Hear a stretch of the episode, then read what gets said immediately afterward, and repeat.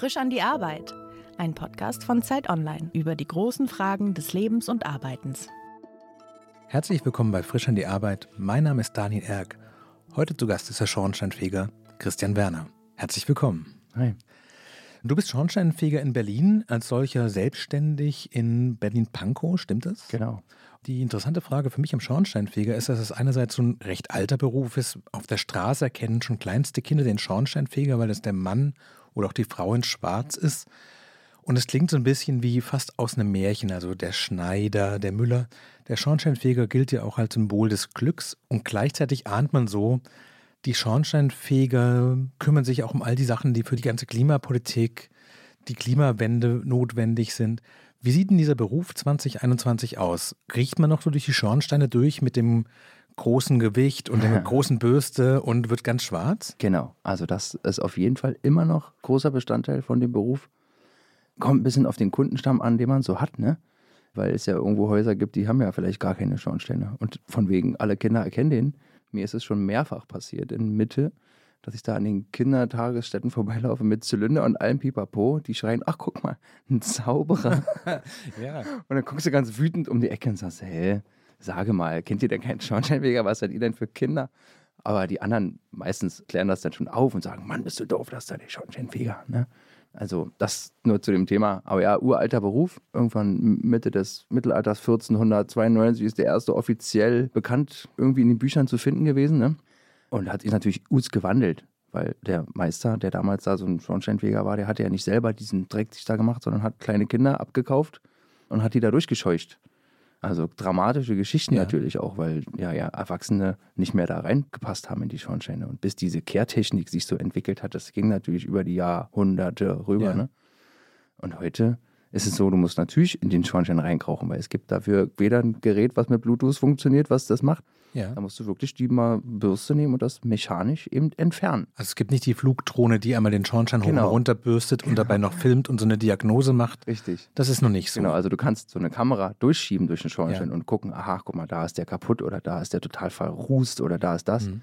Aber das Mechanische, um diese Brandlast sozusagen rauszuholen aus dem Schornstein, das geht nur mit einer Bürste oder mit einem Ausschlaggerät, was man auch schon mhm. lange hat. Und wie oft am Tag machst du das? Also ist das quasi noch der Hauptteil des Berufs oder also sind diese ganzen neuen Sachen, also was weiß ich nicht, irgendwelche Gasleitungen kontrollieren oder sowas, ist das schon der Hauptteil mittlerweile? Wie gesagt, das ist unterschiedlich, was du so für einen Kundenstamm hast, beziehungsweise in welchem, ich sag mal so, Care-Bezirk oder wo du arbeitest.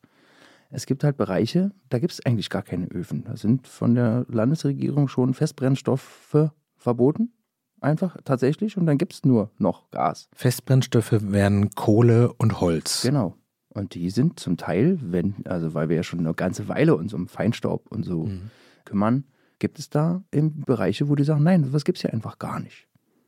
Dann hast du unter Umständen so Kunden, die haben halt weit und breit keinen Kamin. Bei mir ist es so ungefähr die Hälfte, sag ich mal. Ich habe ganz viele Einfamilienhäuser da in Pankow da oben, wie du vorhin mhm. schon gesagt hast. Naja, und wer sich ein Haus baut, der will auch irgendwie noch einen Ofen dazu. Selbst der, der jetzt sich die neue schickimicki, ganz moderne Erdwärmepumpe gerade eingebaut hat und mhm. mit Solar auf dem Dach und so, ja, der hat sich trotzdem Schornstein gebaut, weil er würde trotzdem mal Weihnachten das ein Feuer anmachen und ein mhm. bisschen gucken, ne? Aber ist es nicht fast ein bisschen absurd, dass man auf der einen Seite dann quasi das klimaneutralste kauft, das man kriegen kann, und dann die große Holzschleuder, die natürlich Feinstaub raushaut, noch ein Nöcher? Eben. Und diese Krux, ich habe die auch schon mit Kaminbauern diskutiert und so, weil Natürlich sagst du, du sammelst das Holz im Wald ein. Ja. Wenn du so einen Sammelschein hast oder was, verbrennst es in deinem holzlichen Ofen. Und ob das Holz nun im Wald vor sich hin verrottet oder ja. im Ofen verbrannt wird, geht ja der CO2-Prozess nur schneller. Ja. Aber was wir eben gelernt haben, ist, dass eben beim Heizen sehr viel dieser Feinstaub produziert wird. Und an den will man halt ran, unbedingt. Jetzt nicht unbedingt die Schornsteinfeger, die von am liebsten natürlich, dass die Öfen alle erhalten bleiben. Aber von der Regierungsgeschichte oder Umweltgeschichte hm. ist es eben ein Problem, diese Öfen. Verstehe, also es ist sehr romantisch, wenn das Feuer brennt, genau. aber eigentlich im Grunde genommen ist es wie, als würde man einen Diesel im Wohnzimmer anschmeißen. Ja, jein, ne? Ja. Genau. Also es gibt ja, ja, man kann ja bis zum Feinsten noch messen, ne? Manchmal, haben sie erzählt vorher, du darfst halt aus dem bayerischen Wald nicht die Eiche nehmen oder was da steht, diese Hartholz, weil da sind noch die von äh, Tschernobyl, da die Dinger da irgendwie drin und so. Also du kannst ja bis zum Kleinsten nachher an Schadstoffen in so einem Schornstein messen oder berechnen, ne? Mhm. Am einen Ende des Spektrums haben wir jetzt quasi den klassischen Ofen, wo du richtig mit der großen Bürste und einem Gewicht, stimmt das? Ist da so ein, da ist ein Gewicht dran, ne? Genau. Wie schwer? Unterschiedlich. Du musst das Gewicht ja so ausrechnen, dass dir, dir die Bürste den Schornstein runterzieht. Ja. Dafür ist dieses Gewicht ja da. Und wenn du natürlich einen großen Schornstein hast mit einer dicken, schweren Kratzbürste, musst du auch eine dicke, schwere Kugel nehmen. Die kann schon mal zweieinhalb Kilo wiegen. Das heißt, je höher das Dach, desto schwerer die Kugel. Quasi. Ne? Doppelte die, Bestrafung. Ja. Je weiter du hochlaufen musst, Genau. desto mehr musst du So, noch ne? tragen. Genau. Ne? Manchmal sagt man dann, ach scheiße, dann macht sie eh eine Kehreinlage ab. Ja. Dann ist es nicht so anstrengend zum Fegen. Ja. Aber der Sinn ist ja nicht erfüllt. Du willst ja dann schon, auch da gibt es eine genaue DIN für, wie quasi ein Kehrgerät aufgebaut sein muss und wann es wie kratzt und was weiß ich. Ne? Macht keiner. Funktioniert, wie es funktioniert und dann ist gut. Kennst du deine Öfen, wo du hingehst, weil du immer zu den gleichen gehst und weißt, welches Gerät du mitnimmst? Oder musst du manchmal auch alles mitschleifen, weil du zum neuen Kunden kommst und sagst so, keine Ahnung, was ich da genau brauche? Genau, also es gibt den einen Fall, wo du die schon von vornherein seit 20 Jahren betreust und weißt natürlich, bei dem musst du immer, keine Ahnung, die 110er Einlage, Edelstahl, Plaste oder was mitnehmen. Und ich finde es ja sehr spannend, weil ich habe ja immer neue Kunden mal. Und dann kommst du natürlich mit deinem Auto an und musst du da hochlaufen, gucken, was brauchst du. Dann musst du wieder runtergehen, eventuell, und sagen, aha, jetzt brauche ich hier halt ein 10 Zoller Kehrgerät oder hier nur eine Gummikugel oder da vielleicht, was weiß ich, irgendwie. Musst du alles schon bei haben. Aber das klingt doch eigentlich insgesamt so, als wäre es doch ein relativ körperlicher Beruf. Erstens musst du irgendwie noch in diese Kamine reinkommen und zweitens einige Mal am Tag auf ein Dach hochklettern. Das ist nichts für gebrechliche Leute, sag ich Auf mal. jeden Fall. Also das habe ich neulich mit einem Mitarbeiter von mir, der hatte das sich sein ganzes Knie zerrissen mit Kreuzband ab und alles. Du musst ja manchmal auf allen Vieren eine Weile krabbeln, um durch irgendeine Luke irgendwo rauszukommen. Ja, mit einem ab dem Knie sozusagen geht es Ja. ja gar nicht. Also das ist schon sehr körperlich, der Beruf. Mindestens, um erstmal aufs Dach raufzukommen. Und auf dem Dach sollte man im besten Fall schwindelfrei sein, weil man ja schon auch mal, weiß ich nicht, 30, 40 Meter über dem Boden dann mit einer schweren Kugel rumhantiert. Also da muss Auf man auch für gemacht sein wahrscheinlich. Musst du für gemacht sein. Ich habe da Leute, die können noch nicht mal aus ihrem Dachfenster rausgucken, ohne dass denen schwindelig wird. Ich hatte mal lustig mit so einer Bauleiterin am Anfang mal zu tun. Die konnte immer nicht mit raus, ne? Die musste mir immer ihr Handy geben. Dann bin ich immer oben lang, habe alles abfotografiert und habe ihr dann ähm, auf dem Dachboden erklärt, was da gemacht werden sollte, so, ne? Weil die nicht mit raus konnte. Auf wie vielen Dächern bist du am Tag? 20 vielleicht. 20. Ja. Da kommen aber einige Meter zusammen, die man läuft. Da kommen einige Meter zusammen, die man läuft. Kommt auch darauf an. Machst du Einfamilienbereich, ja. da musst du natürlich viel häufiger ausklet- rausklettern. Hm. Und in dem, sag ich mal so, jetzt hier im Prenzlauer Berg, ist ja die Theorie, du gehst ja einen Hausaufgang Mhm. raus und kannst ja dann einmal um den ganzen Block rumlaufen und alle 50 Schornsteine da fegen. Theoretisch. Bloß, du weißt ja, heutzutage hat ja das eine Haus noch einen Ofen, das zweite Haus hat eine Fernwärme, der dritte hat eine Zentralheizung. Du bist ja mehr am Laufen, quasi Mhm. über die Dächer. Dann kannst du auch gleich runtergehen und beim anderen wieder rausklettern, weil das ja dann nicht mehr so attraktiv ist. Aber wenn man manchmal in so Dächern auch so Leitern sieht und sowas, die sind eigentlich für die Schornsteinfeger gemacht, dass die von Dach zu Dach kommen. Genau. Ah, okay. Ich habe mich immer gefreut, weil ich dachte, da manchmal in Berlin sieht man ja so Graffiti auch in absurden Stellen. Und ich dachte, warum hat da jemand eine Leiter rangemacht? Ist doch klar, dass jemand auch hochklettert und dann was hinmalt, wenn man schon die Leiter Genau. hinmacht. Also ich komme ja aus einer Zeit, wo es noch richtig Öfen gab im Prenzlauer Ja. Ich habe ja hier gelernt auch und so. Und äh, da war es auch so. Da bist du morgens rausgegangen aus dem Dach und bist Ja. um 12 Uhr wieder runtergegangen zum Frühstücken und hast den ganzen Tag die Schornsteine gefegt und bist immer auf dem einen Block nur rumgelaufen. Hast dir natürlich eine Leiter irgendwo mitgenommen, Ja. die du dann da fix irgendwo hingelegt hast, damit sie in vier Wochen dann nicht wieder dann da ust rumkraxeln musst auf dem Dach. Ne? Also das habe ich noch erlebt, zu meiner also Jugend, sag ich Ja, mal. klar. Ne? Genau. Das ist natürlich jetzt weg. Und jetzt hast du die Hälfte der Dächer sind ja mit Dachgeschosswohnungen und mit Dachterrassen Mhm. und so. Und die finden das natürlich gar nicht so gut, wenn dann da der Schornsteinfeger einfach rumläuft. Ein- Einmal über den Pool durchläuft. naja, habe ich auch schon Polizei gehabt oben. Die haben den angezeigt. Der hat, was war tiefster Winter. Wir sind da mit schwarzer Jacke und hatten natürlich eine schwarze Mütze und keinen Zylinder Ja. auf, weil es war ja wohl saukalt. Ja, dann kam plötzlich die Polizei und hat uns da rangewunken und gesagt, können Sie sich mal bitte ausweisen, was machen Sie denn hier oben? Und als er dann näher rankam, sieht er die Namensschilder. Ach, ey, ihr seid ja Schornsteinfeger. Oh, die Frau aus der Dachgeschosswohnung hat angerufen, weil- hier Leute, le- schwarz angezogene Leute auf dem Dach rumlaufen. Fantastisch. Die hat sich zwar entschuldigt danach, weil ihr das total peinlich, dass sie das nicht gecheckt hat, ne? Dass wir einfach ja nur über ihr Dach rüberlaufen mussten, um zum Nachbarn zu kommen. Aber das unterstreicht ja auch so ein bisschen den Punkt, was ich eingangs meinte, dass es ein sehr alter Beruf ist, Genau. von dem man aber ein bisschen den Eindruck hat, so, was machen die denn eigentlich heutzutage? Weil du sagst ja selber, vor 20 Jahren war es halt noch so, in jedem Haus waren mehrere Kamine, das, der ganze Block war eigentlich voll. Davon sind ja nun sehr viele weggefallen. Ist das für euch weniger Arbeit? Also gab es in den letzten 20 Jahren so ein großes schornsteinfähiger Sterben in Anführungszeichen, als dass der Beruf an Leuten verloren hat, weil die Nachfrage nicht mehr so da ist? Oder macht ihr einfach andere Sachen, die man nicht mehr so sieht, weil die nicht auf dem Dach stattfinden? Genau, also auf dem Dach sieht man wirklich wenige Schornsteinfeger. Wie gesagt, früher bist du raus auf die Luke und hast nach links und nach rechts geguckt und hast bestimmt vier Kollegen arbeiten sehen und hast abgewunken und wunderbar und dann ja. treffen wir uns nachher zum Mittag. Und heute hast du halt mal einen Schornstein und dann einfach einen ganzen Block gar nichts und dann musst du eben gucken, was steht auf dem Zettel so, ne? Ja. Und dann planst du dir das aus und es gibt ja auch die Überprüfung von Gasheizungsanlagen. Hm. Auch schon, auch seit den 70ern, das ist auch schon ewig alles alt. Die ganz modernen Techniken sind ja jetzt Lüftungsanlagen. Die musst du ja auch irgendwie irgendjemand überprüfen. Und es gibt ja noch nicht den richtigen Lüftungsanlagenfeger, irgendwie, hm. was weiß ich. Sondern wir haben ja da die entsprechende Technik sowieso, ne? Nur, dass die Bürste dann halt nicht dreckig ist, sondern die kann ja auch aus Kunststoff sein auch ein bisschen flexibel. Dann kannst du ja auch eine Lüftungsleitung mhm. reinigen zum Beispiel. Also der Beruf muss sich einfach mitwandeln mit der Zeit. Aber es gibt halt auch schon von früher Kollegen, die schon vor 40 Jahren gesagt haben, also Schornsteinfeger, das brauchst du nicht mehr lernen. Das gibt es bald nicht mehr. Es gibt bald keine Öfen mehr und bla bla bla. Ne? Und ach, ein Meister brauchst du auch nicht mehr machen. Das ist einfach ein aussterbender Beruf und so. Ne? Das höre ich schon seit meiner Lehre. Und das war, wie gesagt, 96. Und es ist noch lange nicht davon auszugehen, dass der Beruf weg ist. Ne? Immer hat man so ein bisschen Angst, manche, und sagen, ach Mist, jetzt kommt hier CO2 in Berlin und jetzt wollen wir grün werden und alle Feuerstätten sollen raus. Ja, du weißt ja selber, wie viele tausende Feuerstätten, wie schnell soll das denn dieser Wandel auf einmal passieren? Ne? Wir haben eher ein Problem, dass uns die jungen Leute fehlen, die den Schornsteinfeger lernen, weil auch bei uns im Handwerk der demografische Wandel total hart eingreift. Mhm. Und dann irgendwie 50 Meister in Rente gehen und 20 stehen dann da und sagen: So, was soll man jetzt machen? Wie sollen wir diese ganze Arbeit eigentlich schaffen? Das heißt, es brummt. Also jetzt nicht so, dass hier rumsitzt und dann dreimal am Tag, also du hast ja schon gesagt, dass, ich 20 Dächer, dass du 20 Dächer am Tag machst, aber es ist gut, was zu tun, höre ich aus. Auf jeden Fall. Also bei mir sind noch zwei Leute angestellt auch, die dann auch den ganzen Tag ja quasi diese Schornsteinfegerarbeiten machen. Mhm. Und ich muss da auch immer die ganze Zeit mit loslaufen. Es gibt jetzt Firmen, die haben mehrere Angestellte und manche haben halt nur vielleicht gar keinen. Aber die kommen ja, ja auch irgendwie über die Runden. Ne? Das ist halt so ein bisschen mit dem Kundenstamm so eine Schwierigkeit, wie man sich da bereit ist, ja, ein bisschen über den Tellerrand mal heraus zu oder mhm. rüber zu gucken. So, ne? Aber wie ist es für dich? Der Job, hast du beschrieben, hat sich ziemlich stark verändert. Ist der Teil, der dir eigentlich am meisten bedeutet hat und am meisten Spaß gemacht hat, wird der weniger oder macht es dir nichts aus, weil du sagst so, ach, die Kraxelei finde ich schon super und Dächer mag ich schon gerne, aber das habe ich noch genug?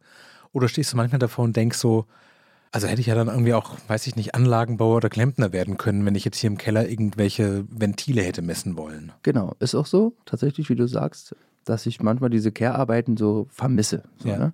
Weil auch wenn man dann natürlich aussieht wie ein Schornsteinfeger eben ja. und dann entsprechend da zu tun hat und es auch anstrengend ist, ne? Diese, wenn du jetzt irgendwie auf so einem Altberliner Dach 100 Schornsteine fegst hintereinander weg, mit der entsprechenden Kilo Kugel da und so, ne? Das ist auch also anstrengend und im Keller rumkrauchst und diesen Ruß dann da raussammelst und so, ne? Das vermisse ich schon, dass es so mal tagelang so eine Arbeit gab. Und jetzt, wenn du halt, ja, entweder eine Gasleitung anguckst oder eine Lüftungsanleitung, ne, und guckst, ob die verschmutzt ist oder nicht, hm. Und ne, nur mit der Taschenlampe guckst du da rein und machst ein Protokoll. Das ist natürlich manchmal jetzt nicht so spannend, sag ich mal, die Arbeit.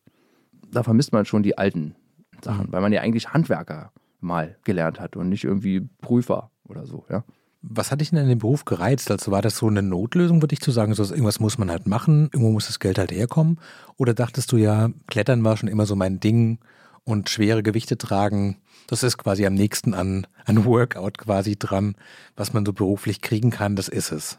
Ich habe eigentlich eher den typischen Schornsteinfeger-Werdegang, weil irgendwie fast alle Schornsteinfeger haben halt einen Schornsteinfeger irgendwo vorher gehabt. Na, also selten, ist das so in der Familie? Ja, seltene äh, Fälle ist halt, die haben, keine Ahnung, mein einer Kollege, der halt in Sachsen da war, der sagt so, was gibt's denn? gibt einen Dachdecker am Dorf und es gibt einen Schornsteinfeger am Dorf, das kannst du machen. Oder Ditte und das war's. Ja. Und in der Großstadt natürlich hat man ja mannigfaltige Möglichkeiten. Ne? Ja. Und bei mir war es so, ich war auf dem Gymnasium, standen wir halt alle da, 10. Klasse, ja, was ist denn jetzt, Abitur? Äh, das ja da, na, wie es ja selber war. Und die Lehre, mein Vater hatte Schornsteinfeger gemacht. Und dann habe ich immer ein Praktikum und denke, naja, kann man ja mal die Lehre mal machen. So, ne? Und dann fängst du das an und dann kriegst du wahrscheinlich nach einem Vierteljahr direkt so Herzblut dazu, dass das nicht mehr losgelassen hat. Aber kannst du beschreiben, was diesen Reiz so ausmacht? Also wann pocht das Adrenalin richtig hart, dass man sagt so, boah, das möchte ich weitermachen, da haue ich nicht auf mit. Genau, wenn du richtig geiles Wetter hast und gehst jetzt irgendwo ein Haus machen, was du jetzt, sag ich mal, neu hast, so, ne? Ja. Und dann gehst du in die Wiener Straße, da kommst du beispielsweise, ne? Das ist ein richtig hartes Kreuzberg. So, und dann gehst du da hoch und denkst du, diese geilen alten Häuser, die kennst du ja von vorher gar nicht, Ja. ne? Kommst du aufs Dach, dann siehst du das, die ganze Stadt da unter dir irgendwie, ne? Der Trubel und keiner kriegt dich da oben so richtig mit. Du hast da deine Arbeit, du kannst da deine Schornsteine machen oder Öfen da oder was. Das finde ich, also das finde ich total spannend. Wenn man auf diesem Dach steht und auf die Stadt guckt, da gibt es doch bestimmt Sachen, die man sieht, die ich nicht sehen würde. Also zu sagen, so was da hinten, das ist irgendwie noch, weiß ich nicht, der Gasofen aus den 30ern oder sowas. Und da irgendwie gerade in Kreuzberg so selbstgebaute Anlage, hoppla, da haben irgendwelche Hausbesetzer in den 80ern mal selber was zusammengeschraubt. Ich weiß nicht, guckst du auf so eine Stadt und siehst so Dinge und sagst, ach ja, ganz typisch Prenzlauer Berg, da sehen die Schornsteine immer so aus. Gibt es solche Sachen? Auf jeden Fall, ja. Du kannst quasi den Sanierungsstand auf dem Dach Mhm. erkennen, wann, wo, wie, wer Geld hatte, beziehungsweise wo noch DDR war. Also kurz nach der Wende sozusagen, da waren in Pankow, die Schornsteine war eigentlich gar nicht vorhanden. Die wurden ja nicht saniert, die waren einfach derartig kaputt, die lagen Ja. nur noch die losen Steine da übereinander. Und in anderen Teilen der Stadt wurde das natürlich schon längst ordentlich saniert, ne? Mhm. Und das kannst du schon sehen, den Zustand. Und du kannst auch, wenn du in die Wohnung reinkommst und siehst den Ofen, also den Kachelofen, kannst du anhand der Kacheln eigentlich schon sagen, von wann der Ofen ist. Kannst du sagen, okay, der ist doch noch von Bismarck hier, das Ding. Oder Das gibt's. das gibt's noch. Und die werden auch benutzt noch. Ja, Wahnsinn. ja, da habe ich so einen, so, einen, so einen Ofenbauer, mit dem ich ein bisschen auch zusammenarbeite und der weiß das natürlich noch viel genauer. Der sagt, das gibt's doch gar nicht, dass der so ein 100 Jahre alter Ofen, dass der noch funktioniert. Der schreibt immer auf, der ist Schrott. Ne? Aber der Mieter sagt, der sag mal, dieses geile Ding, das möchte ich ja nicht weghaben. Ne? Ja, klar. Aber wenn es kaputt ist, ne? oder die Kachel halt komplett durchgesuppt ist und schon stinkt im Raum, weil es einfach jetzt 100 Jahre lang da alles, was es zu verbrennen gab, reingeschmissen wurde in das Ja. Ding, ne? dann machst du den nochmal sauber vielleicht und guckst an, ob alles dicht ist und dann geht er ja auch. Ne? So. Und diese Emissionen, wenn man da mal wieder Mhm. zurückkommen will, so ein Kachelofen hat ja feinstaubmäßig nicht so ein großes Problem wie diese moderneren Kaminöfen, die halt in den 90ern eingebaut wurden Warum? weil die, sag ich mal, so ein Feuerraum besteht ja quasi bei so einem Kachelofen aus Stein, sage ich jetzt mal einfach, ne? Schamott. Okay. Und der kann ja ganz andere Temperaturen, also Brennraumtemperaturen sozusagen, gewährleisten als halt ein Eisenofen, weil natürlich durch das Eisen kühlt es ja immer ab, die Flamme. Das macht Verstehe. halt dieses Mhm. Problem mit diesem, mit diesem Staub, mit diesem Ruß, der dann so extrem passiert. Ne? Also aus einem richtig guten Kachelofen kommt hinten eigentlich gar kein Ruß raus. Das heißt, der Steinofen hat eine stabilere Temperatur und bleibt länger als Ofen selber warm und deswegen verhält sich der Ruß anders und geht nicht raus zum Dach. Ja, weil einfach die Flammentemperatur quasi in dem Ofen, die ist halt eine andere. Und dann schlägt eine Flamme, wenn du eine Flamme gegen, irgendwo gegenschlagen lässt, dann rußt es ja automatisch. Wie wenn du über deine Kerze da ein Glas denkst, hältst, das als Experiment wird sofort schwarz. Und wenn der Feuerraum aber schön ausgerechnet ist und das alles eigentlich ganz gut funktioniert, dann kommt da nicht viel bei rum hinten an Ruß. Ich habe auch Öfen, die sind so richtig neu gebaute Kachelöfen, ja. Und dann kommst du da fegen einmal am Jahr und denkst du, "Hä, wo ist denn der Ruß? Und dann, wie oft haben sie denn geheizt? Na, wir haben mal gezählt, also 100 Mal auf jeden Fall. Und hier den ganzen Haufen haben wir alles leer geheizt. Gutes Holz dazu, ein guter Ofen dazu und dann kannst du da, kommt hinten quasi nichts raus. Weil es einfach super verbrennen kann, alles, ne? Und es einfach ohne Rückstände gut verbrennt, weil eben überall die Flammen ordentlich rankommen und so halt, ne? Winter durch, speziell glaube ich, durch Ostberlin spaziert, dann hat man manchmal noch diesen Geruch, den es in den 90er Jahren noch so stark gab, dieses, die Kohleheizung oder die Holzheizung wahrscheinlich, ne? Ist es für dich auch so, dass du weißt, so, es gibt so Viertel, da kannst du quasi die Nase einmal anmachen und weißt so, hier gibt es viele Öfen und da gibt es Viertel, da kannst du einmal rausschnuppern und sagst so, hier gibt es überhaupt nichts zu tun für uns. Auf jeden Fall. Das ist, merke ich noch viel mehr, wenn du aufs, aufs Land rausfährst, so sag ich mal, ne? Ja. Wo wirklich noch mit Braunkohle so geheizt wird, ne? Aber auch in der Innenstadt gibt es ja auch diese Kachelöfen, die halt zu DDR-Zeiten aufgebaut wurden, die musst du auch mit Braunkohle heizen. Du kannst da gar kein Holz eigentlich reinmachen, Mhm. weil dieser Ofen ist gar nicht ausgelegt für Holz. Du heizt den damit eher kaputt. Na, da weiß ich noch eine lustige Geschichte von meinem Freunden von mir, die haben, wo Hammerer Forst hier abgerodet werden sollte, Ja. ne, wegen Braunkohle und so. Und der People von der war dann gerade 17 und sagte, nee, also mein Ofen, den heizt ich jetzt nicht mehr mit dieser Braunkohle. Ich will da jetzt so eine Holzpellet oder was drin verbrennen. Was soll ich denn jetzt da machen? Und ich sage, na guck mal, der, der ganze Ofen ist ausgelegt für Kohle. Du kannst da nicht aus umweltlustigen Sachen eigentlich Holz drin heizen, ne? Du machst den kaputt unter Umständen, den Ofen. Also musst du dann einfach auch Braunkohle nehmen. Da gibt es gar keinen Ausstieg, das ist gar nicht möglich. Es ist, also Fakt ist genau, Braunkohleausstieg ist gar nicht möglich. Jetzt würde man versuchen, in den Diesel irgendwie Bio-Olivenöl reinzukippen, sozusagen. Naja, du kannst ja mal einen Autoschlosser sagen, dass du gerne mit Biosprit fährst. Dann haut er dir die ganzen Ventile und alles, was da irgendwie so versuppt ja. von dem Zeug hm. um die Ohren, weil er sagt, da muss vernünftiger Kraftstoff rein und nicht dieses Ethanol gemischt da, 15% hm. Bio macht alles kaputt, ne? Also das ist schon schwierig mit einem alten Auto vor allen Dingen, ne? Wenn du mit so einem Oldtimer kommst und sagst, ich hätte gerne mal Biosprit, nee. dann geht alles kaputt. Und das ist bei den Öfen genauso. Quasi. Wie ist es denn, wenn du auf deinen Arbeitstag guckst? Du hast vorhin schon gesagt, dass dieses wirklich aufs Dach hochgehen und wirklich den schmutzigen Teil der Arbeit, dass du den eigentlich mehr magst als den sauberen Teil der Arbeit sozusagen. Was sind denn so die besten Tage? Also die, wo du viel aufs Dach kommst, die auch richtig anstrengend sind? Oder haben auch die Tage, wo du sagst, hast, hm, heute mache ich mich nicht schmutzig, heute gucke ich ein paar Ventile an, sind die für dich genauso interessant? Hm, mir sind eigentlich die Leute interessant, weil die Arbeit, muss ich mal sagen, nach den 20, 30 Jahren jetzt, hm da kickt jetzt nichts mehr, weil du hast einen Schornstein gefegt, du hast eine Heizungsüberprüfung gemacht, du hast eine Lüftungsreinigung gemacht. Das ist ja nichts was Neues, wo man sagt, mhm. wow, das macht jetzt total Spaß. Sondern du ziehst da den Stiefel durch. Also ich in dem Fall, ne? Ich ja. gucke mir die Anlagen an und muss natürlich abchecken, ist alles so okay und habe da so eine interne Checkliste in meinem Kopf, die ich da durchgehe und alles überprüfe und so. Und bin viel mehr interessiert an dem Menschen, der da so daneben steht meistens, ne? Weil was hat der so zu erzählen? Was erlebt der so? Mhm. Das finde ich einfach viel spannender, weil das verändert sich nämlich im Gegensatz zu dem Ofen. Ne? Der Ofen bleibt ja immer der gleiche. Aber da kommt mal ein neuer Mieter oder da hat einer eine neue Dachgeschosswohnung gekauft und das ist plötzlich ein ganz anderer Typ. Mensch, wo kommst denn du her? Was hast du denn so mhm. erlebt und so, ne? Manchmal hast du so Stars und Sternchen, da kannst du mit denen mal noch ein bisschen quatschen so. Aber meistens sind so die Leute, die einfach an sich so tolle Sachen erzählen können. Wenn du länger im Urlaub bist, freust du dich dann wieder rauszufahren und hochzusteigen? Oder wenn du mal raus bist, merkst du, so, eigentlich ist okay, Urlaub ist auch in Ordnung. Oder hast du schon so einen inneren Drang? Nee. Wenn ich im Urlaub bin, bin ich im Urlaub. Dann lasse ich auch mein Handy einfach auch mal da. Ja. Und dann freue ich mich auch einfach, Urlaub zu haben. Und ich kann auch gut 60 Tage im Jahr Urlaub machen. Also habe ich gar kein Problem mit. Du hast gesagt, dass du in der 10. Klasse dich quasi für diesen Beruf aktiv entschieden hast und das nicht so aus der Not raus war, sondern dass wirklich dich dieser Beruf eigentlich überzeugt hat. Gab es davor irgendwas, wo du sagst, also eigentlich war das mein Kindheitstraum. Eigentlich wollte ich das noch machen. Nee. Ich habe mal irgendwann so ein, was wir hatten früher so diese Poesiealben, ne, wo du ja reinschreibst, was du so werden willst und so, ne? Da stand auch schon Schornsteinfeger drin. Das war dann so. Er weiß ich nicht, ob das vielleicht war, weil mein Vater nicht mehr zu Hause ja. gewohnt hat oder so, dass man da so eine Verbindung hatte hin oder was. Aber ich wollte jetzt nicht wie die anderen Jungs irgendwie Kosmonaut oder, oder Lokführer oder sowas werden. Ne? Das habe ich mich nicht so, nö. Ist der Beruf denn so, wie du es dir vorgestellt hast, als du angefangen hast? Also ist es so, weiß ich nicht, so handwerklich, so intensiv?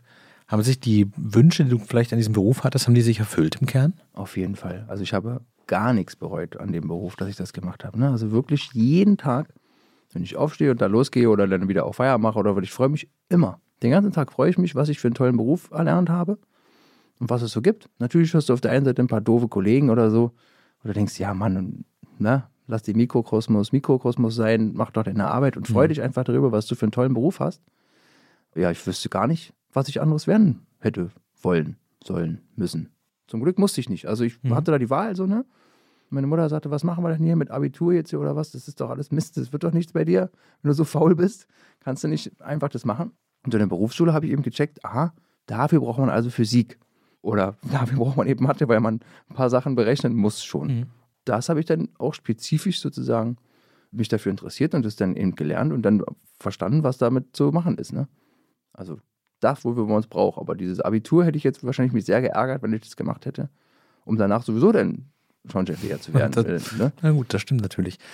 Wenn du was verändern könntest an dem Beruf, also wenn quasi so diese berühmte Fee jetzt auf deine Schulter hüpfen würde, was würdest du verändern? Wären das für dich wirklich aus persönlicher Motivation mehr Schornsteine, also quasi zurück zur echten Arbeit? Oder wäre das, weiß nicht, wie ist denn die Vergütung, also mehr Geld, mehr Anerkennung gesellschaftlich oder dass die Kinder wieder, wieder mehr wissen, dass nicht der Zauberer, sondern der Schornsteinfeger um die Ecke kommt? Was wäre so deine Wunschliste? Also meine einzige Wunschliste an dem ganzen Beruf wäre, dass man ja diese Arbeiten, die man da quasi vom Gesetzgeber überhilft, ne? ja. die wären halt wie bei allen Sachen in Deutschland total bürokratisch.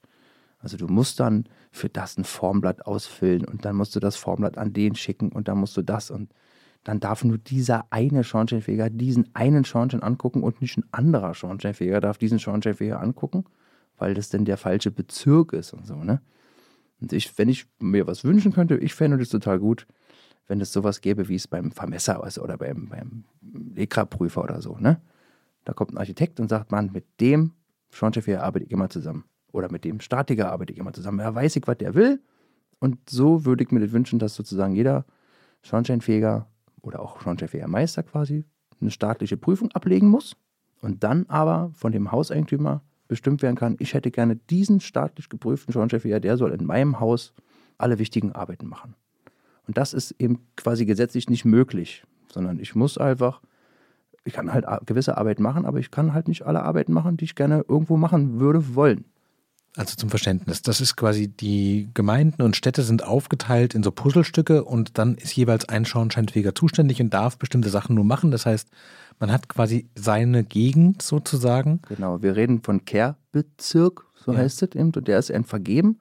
Der wird ausgeschrieben alle sieben Jahre und da muss man sich eben in unserem Fall bei der Senatsverwaltung alle sieben Jahre sogar auf seinen eigenen Kehrbezirk neu bewerben mhm. mit einer Ausschreibung, die man dann machen muss. Und da wird dann eben der fachlich geeignetste Schornsteinfeger ausgewählt.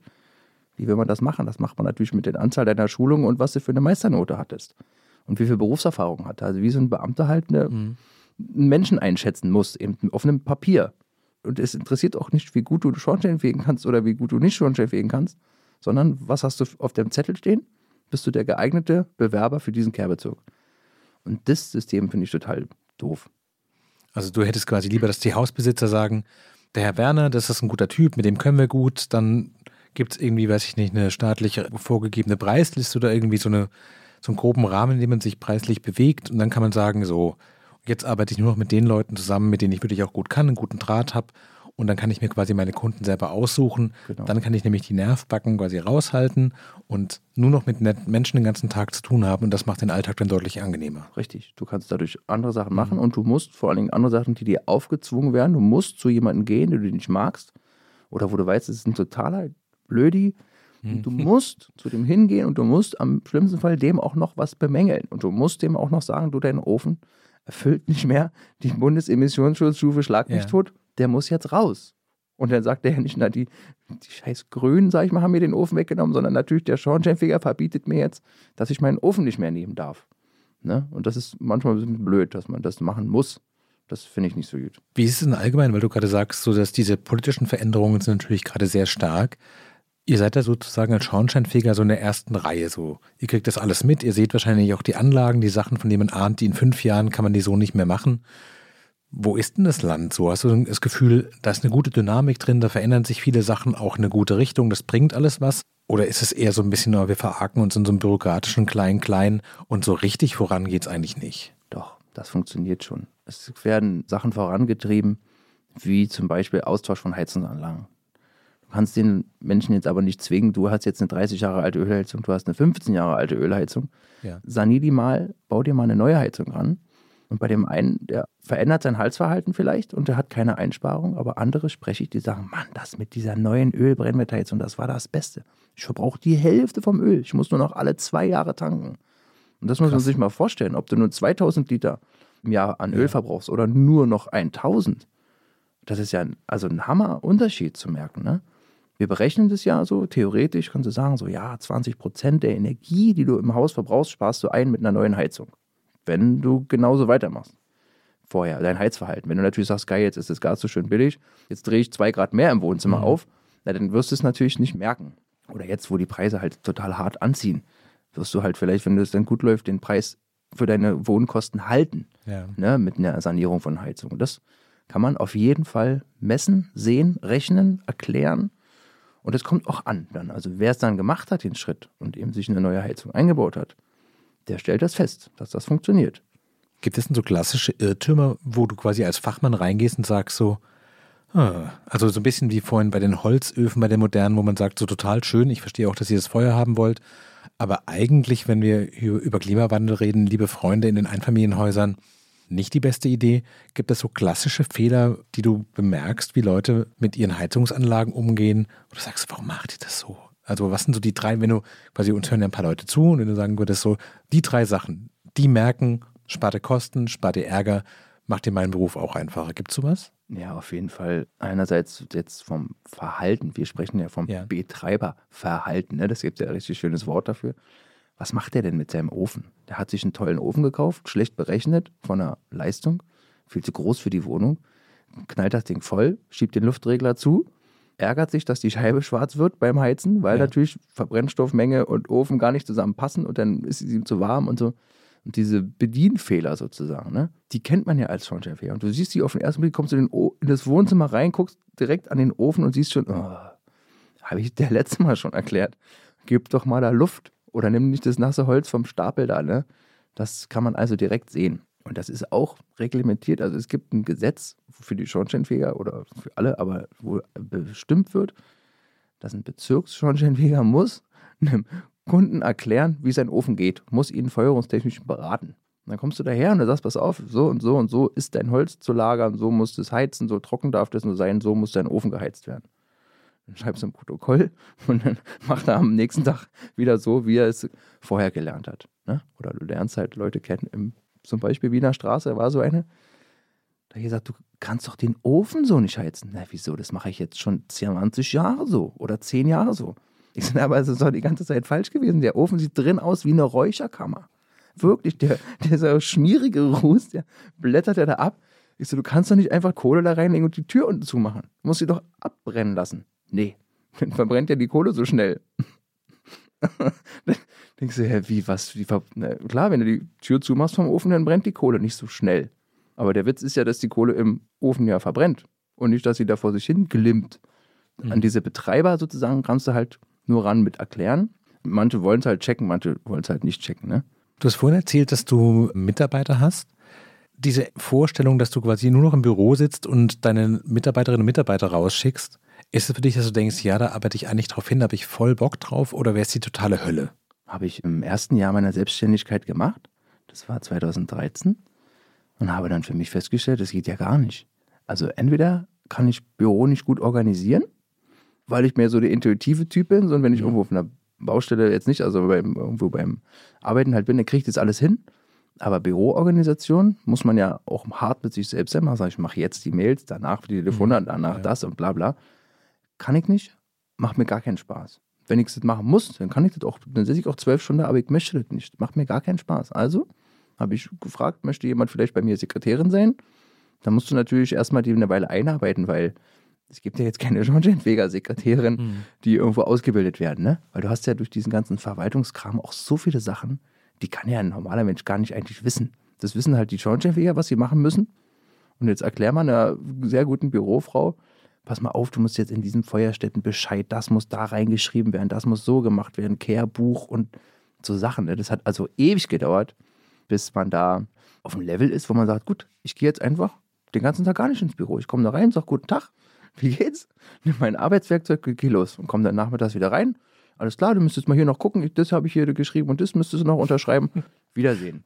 Aber es ist eigentlich So. witzig, weil die meisten würden wahrscheinlich sagen, die Selbstständigkeit ist ja genau das Ziel, nicht mehr die eigentliche Arbeit zu machen, sondern der Chef zu sein, der über allem so thront und so drauf guckt und dann vielleicht nur noch irgendwo sein Hans-Joachim drunter schreibt und dann ist gut. Und für dich ist genau andersrum zu sagen, so kann man machen, aber eigentlich ist das bei den Leuten sein, mit den Reden und Klettern, das ist es. Das ist mein Ding. Und dieses, ich bin ja der Meister, äh, sitze nur rum und kommandiere alle rum. Kannte ich welche, die auch früher so gearbeitet haben, auch jetzt noch einfach gar nicht rausfahren und in, einfach den ganzen Tag in, im Büro bleiben? Ich, nö, das nö, möchte ich nicht. Gibt es denn sowas wie eine Fitnessroutine, die man braucht als Schornsteinfeger, zu sagen, sowas, man muss schon irgendwie, weiß ich nicht, zehn Klimmzüge gut schaffen und so ein paar Kletterübungen können, um, wenn es mal, weiß ich nicht, ist es jetzt tiefer Winter, es wird früh dunkel, die Dächer sind vielleicht auch mal glatt, um dann auch noch sicher wieder reinzukommen? Ja, also zehn Klimmzüge schaffe ich auch nicht mehr. Das habe ich früher mal gekonnt, das Ja. ist schon schwer.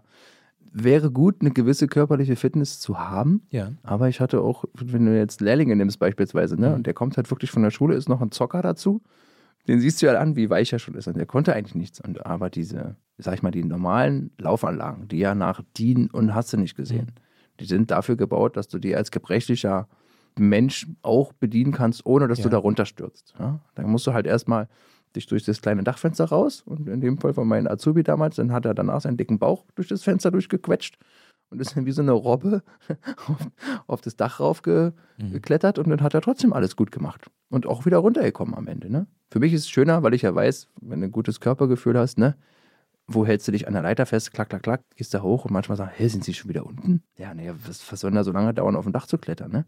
Weil du es ja immer machst, dann gehst du total Klar. schnell, ne? Aber so Grundvoraussetzung, Fitness oder sowas, sowas gibt's nicht. Du hast vorhin diese Momenten auf dem Dach, wenn man über die Stadt guckt und der Himmel ist blau erzählt. Gibt es so einen Moment, wo du sagst, was, jetzt habe ich meine Thermoskanne mit Kaffee dabei und jetzt mache ich hier mal die Pause? Oder ist es einfach dann oben ist nur Arbeit und nicht so, ich denke gerade so vom Bergwandern, dass wenn man ganz oben ist und den Ausblick hat, dass eigentlich dann der Moment der Ruhe ist, man sagt, so, jetzt setze ich mich hier hin. Oder ist Pause ist immer unten? Darauf spekuliere ich, dass es schönes Wetter gibt und man das genau oben machen kann. Fängst du irgendwo früher an, in einem Haus zu arbeiten, tummelst durch, durch die Wohnungen durch, ne? weil natürlich die Mieter ja auch weg wollen zur Arbeit und was. Und dann hast du so zu elf dann das mal schön und dann sagst du, okay, jetzt müssen wir noch die Schornsteine prüfen von oben, aber erstmal machen wir eine schöne Pause. Und dann setzt du dich auf Dach, genau wie du sagst, Thermoskanne, Brotbüchse, wenn es möglich ist, oder sagst, pass auf, geh mal hier schnell mal zum Bäcker. Wir haben jetzt Zeit, eine halbe Stunde, setzen wir uns oben rauf. Und dann sitzen wir da oben und dann lässt du die Sonne auf die Nase scheinen, wenn das Wetter alles gut läuft, genießt den Ausblick und freust dich einfach, dass du da oben genau auf dem Dach sitzen kannst. Habe ich schöne Fotos schon gemacht, dann wie man da so sitzt, weil es wirklich auch, ja, also fetzt. Das glaube ich sofort. Ne? Wie ist es denn also, gerade um Neujahr herum gibt es ja auch überall auf aller mögliche Gebäck und so kleine Figürchen, den Schornsteinfeger als Glückssymbol. Mhm. Ist es so, dass auf der Leute, äh, Leute auf der Straße so quasi noch auf die linke Seite schnell rüberrennen oder irgendwie sich dreimal bekreuzigen, wenn sie dich sehen? Auf jeden Fall. Also jetzt sogar mit Corona noch war, Ja. wo alles nichts ist mit anfassen und so, ne? Ey, darf ich dich mal anfassen und so? Klar, Mann, was soll denn passieren, wenn dir jetzt die Jacke da anfasst, ne? Aber ja, das gibt's auf jeden Fall noch, dass also die Leute das dann auch wollen. Ne? Wenn, erst recht, wenn du dann eine schöne Uniform da irgendwie anhast oder so. Oder halt so richtig dreckig bist und dann, können wir mal hier und so. Das passiert eigentlich jeden Tag. Also wirklich jeden Tag Wahnsinn. triffst du einen. Ne? Entweder halt einer mit einem Auto an und sagt, Mensch, ey, Shawnee, kann ich mal anfassen? Oder ne, vorhin bin ich an so einen, hier so einen schnell, ähm, hier die Flüchtlingsunterkünfte, diese die Mobilhelme da bauen. Wie Ja. heißen denn die? Na, wisst ihr, diese Container da, Die ne? Container, ja. Ist er vorbei und die hatten da scheinbar gerade Deutschkurs und dann rief die eine auch, ey, Sean Jeffy, du musst doch hier mal anfassen. Dann hat die das den Miezen alles erklärt, was, warum und so, ne? Und dann bin ich an den Zaun ran und dann mit dem Finger durch. so, ne? Und hier kannst du alle mal Ja. anfassen. Wunderbar. Woher kommt dieser Aberglaube eigentlich oder dieser Glaube an das Glück der Schornsteinfeger? Ja, das ist wieder ganz früher aus dem Mittelalter rausgezogen. Da ist der Schornsteinfeger ja nicht starr irgendwo geblieben, sondern der ist ja wie die anderen Handwerker halt durch die Gegend gewandert. Und äh, die mittelalterlichen Gebäude natürlich sehr brandanfällig. Stroh, Holz, Klar. Pipapo und hatten ja auch die Schornsteine nicht die unbedingten Brandbestimmungen sah. War vielleicht auch nur eine olle Holzröhre oder was, wo der Rauch rausging, ne? War nichts mit DIN-Norm. Da war nichts mit DIN-Norm. Und da musste der, gab es ja den Schornsteinfeger schon, der dann diesen Ruß aus diesen Schornstein rausgeholt hat. Und in dem Dorf, wo quasi der Schornsteinfeger ja am Arbeiten war, ist ja die statistisch die Brandlast ja sehr runtergegangen. Das heißt, die hatten Glück. Sag ich, Mensch, der Schornsteinfeger ist bei uns im Dorf, dann brennt es auf jeden Fall nicht bei uns, sondern bei den anderen. Das ist ein bisschen St. Florians Prinzip, aber als Genau. Unternehmertum. Ja. Der St. Ja. Florian, der ist ja auch bei uns auf dem Wappen mit drauf, also Ja. auf dem alten und so. Das hatte natürlich alles damit zu tun. Genau. Und dieses Glück vom Schornsteinfeger ist ja super. Der ist bei uns und deswegen können bei uns das Dorf nicht abbrennen. So, ne? Die Aussicht, dass irgendwann in 30 Jahren sowas wie Rente droht, ist es für dich, dass du denkst, so, ja, man kann diesen Beruf so körperlich, wer ist, vielleicht sowieso nicht bis an die 60 hochmachen, weiß ich nicht. Also, ob das so seine Grenzen hat, dass man irgendwann sagt, so, wenn man leicht unsicher im Tritt wird, dann sollte man vielleicht einfach nicht mehr da hochklettern. Aber die Aussicht, das nie wieder zu machen, ist es für dich, dass du sagst, so, ja, das war dann eine schöne Zeit und das ist gut? Oder bist du eher der Typ, der sagen würde, dann organisiere ich mir einen Schlüssel für das eine Dach und wenn es mich packt, dann nehme ich die Brotbüchse und den Kaffee und dann setze ich mich nochmal hoch, auch wenn ich gar nichts sauber mache. Ja, das ist wirklich äh, schwierig. Das muss ich ja die ganze Zeit schon mit mir überlegen, weil dann wäre ich ja auch älter. Ja. Und mein einer Mitarbeiter beispielsweise, der ist ja 59. Ne? Also der muss ja, das geht auf jeden Fall. Also man kann Ja. auch bis zur Rente als Schornsteinfeger arbeiten. Gibt es ein paar Beispiele. Nicht viele, die also als quasi die Gesellen vor Ort immer noch ohne Meisterprüfung einfach ihr Leben lang halt Geselle waren und fegen und fegen und fegen und fegen bis zur Rente ran. Das gibt's und das funktioniert auch. Wenn du gesund bleibst, natürlich, ne? Für mich ist es unvorstellbar, dass ich dann aufhören soll. Aber du musst ja aufhören, was soll denn das? Du kannst ja nicht dein ganzes Leben ackern und gehst jetzt bis 80 und fällst dann vom Dach oder was? Das, nö, das bin ich mir noch nicht ganz klar, wie ich das machen werde, dann später. Weil wie gesagt, ich reise ja auch viel lieber, als dass ich arbeiten gehe und würde natürlich viel lieber dann sagen, dann geh doch einfach mit 50 in Rente und dann machst du ein halbes Jahr erstmal schön, guckst dir mal die Welt an. Das sind auf jeden Fall gute Ziele. Auch die Aussicht dann von oben vielleicht, dann vielleicht nicht vom Dach, sondern vom Berg. Genau, das geht. Und wenn du in, in europäischen Ländern unterwegs bist, wo es ja Schornsteinfeger ja trotzdem gebraucht werden, die sich unter Umständen nicht so hart haben, von wegen nur der eine darf fegen und der andere nicht. Ne? Mhm. Ich war in Frankreich da, in so einem Bergdorf, und da sind wir mit dem Motorrad hin, haben halt die Motorräder hinten in den Kofferraum rein von meinem Arbeitsbus natürlich, ne? Ja. Und die, die können ja auch gut Deutsch da zum Teil. Und dann haben wir gesagt, Mensch, du bist ja hier der Ramoneur und pipapo. Kannst du nicht bei uns auch mal fegen kommen? Wäre vielleicht auch noch eine Idee, dass du dann einfach sagst, die entlegensten Bergdörfer in Europa, die fährst du halt an, ne? Machst dann da Urlaub eine Woche, nimmst deinen Reinigungskram mit und dann gehst du halt zum Bäcker morgens und dann sagst du, der kommt dann schon von alleine ein und sagt, Mensch, willst du nicht mal unseren Kamin machen da oder was? Also würde ich so quasi die letzten Jahre als fahrende Geselle durch die schönsten Orte Europas. Wäre eine Idee. Das klingt nach einem fantastischen Plan. Mhm. Ganz herzlichen Dank, was für ein schönes Gespräch. Vielen Dank, dass du da warst. Das war frisch an die Arbeit. Heute mit dem Schornsteinfeger Christian Werner aus Berlin-Pankow. Falls es Ihnen gefallen hat, falls Sie Fragen haben, schreiben Sie uns gerne an frischandiarbeit.zeit.de. Vielen Dank fürs Zuhören. Dir vielen Dank, dass du unser Gast warst. Danke auch, war schön mit dir.